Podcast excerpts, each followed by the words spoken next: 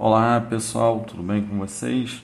Eu sou o professor Carlos Eduardo Viana, sou professor de Educação Física da Secretaria Estadual de Educação do Estado do Rio de Janeiro. Vamos dar continuidade às nossas aulas do quarto bimestre do terceiro ano do ensino médio regular. Iremos agora para a nossa 18ª aula, nossa terceira aula desse bimestre. Vamos falar sobre autonomia na prática corporal. Antes de falarmos dos tipos de exercício, é importante estabelecer essa distinção. Exercício físico é uma atividade definida, realizada em um tempo determinado e com objetivo específico. Por exemplo, a musculação. Já a atividade física é todo o movimento que realizamos no dia a dia. Pode ser uma limpeza na casa, andar entre a estação do metrô e o trabalho, subir a escada do prédio, e assim por diante. Bom, agora vamos falar sobre tipos de exercício. Você perceberá como cada um deles pode contribuir para que as suas atividades do dia a dia sejam realizadas com mais agilidade, mais disposição e que você também vai conseguir ter uma melhora na sua saúde. Quando você está procurando um exercício para fazer, é aconselhável escolher algo que goste de fazer. Caso contrário, você perderá o interesse fácil fácil e logo logo vai abandonar essa rotina. Pensando nisso, existe no mercado um leque de opções para diferentes gostos. Destaca-se entre eles modalidades como dança, caminhada, hidroginástica, natação, musculação, crossfit, treinamento funcional. Viu? Temos vários exercícios. E agora, com essa pandemia, Muitas pessoas estão se exercitando também dentro de casa. Por que não? Utilizando apenas o peso do próprio corpo, cadeiras e até mesmo objetos como garrafa d'água, mochila, para treinarem com pesos adicionais. Em uma hora, uma hora de aula, você pode gastar até 500 calorias. Isso vai depender da atividade escolhida e da intensidade também. Esses exercícios citados possuem técnicas diferentes de execução, de planejamento, de intensidade e algumas características que são mais adequadas a cada pessoa, definida como o seu objetivo, e não importa qual seja, emagrecer, ganhar massa muscular, melhorar a técnica de algum determinado esporte, melhorar o seu condicionamento físico, melhorar a flexibilidade, etc vários motivos.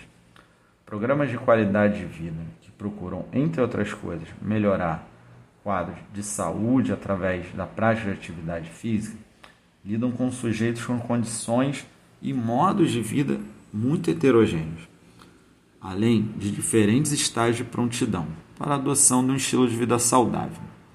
A simples divulgação de formas de hábitos saudáveis não se faz suficiente para alcançar tais objetivos se não houver atrelado políticas de otimização de acesso dos indivíduos a bens de consumo, saneamento que proporcionam a melhoria dos hábitos e estilos de vida.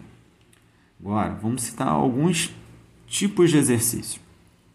Exercício aeróbico refere-se a uma variedade de exercícios que estimulam a atividade coração e pulmão durante um período suficientemente longo para produzir mudanças benéficas ao nosso corpo.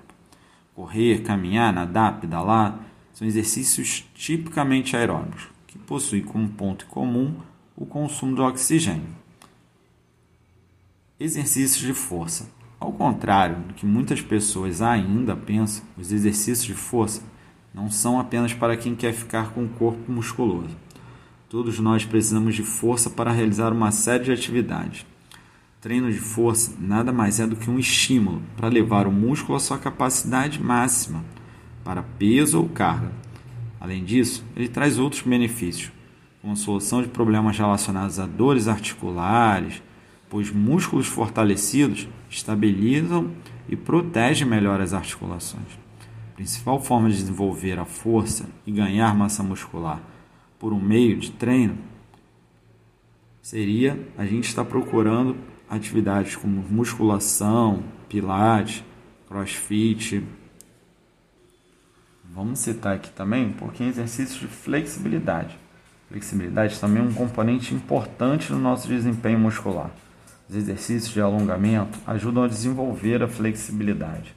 Alongamentos musculares são exercícios realizados com a finalidade de aumentar o comprimento dos músculos, facilitando a nossa mobilidade articular e amplitude dos movimentos. Dessa forma, quando acontece qualquer situação no dia a dia que exija esse estiramento, o músculo está preparado para fazer esse movimento, sem sofrer. Bom, espero que vocês tenham gostado dessa nossa terceira aula e dê uma olhadinha na nossa apostila, você encontrará outros tipos de exercícios também. Bom, desejo a todos vocês um grande abraço e até a nossa próxima aula. Fui!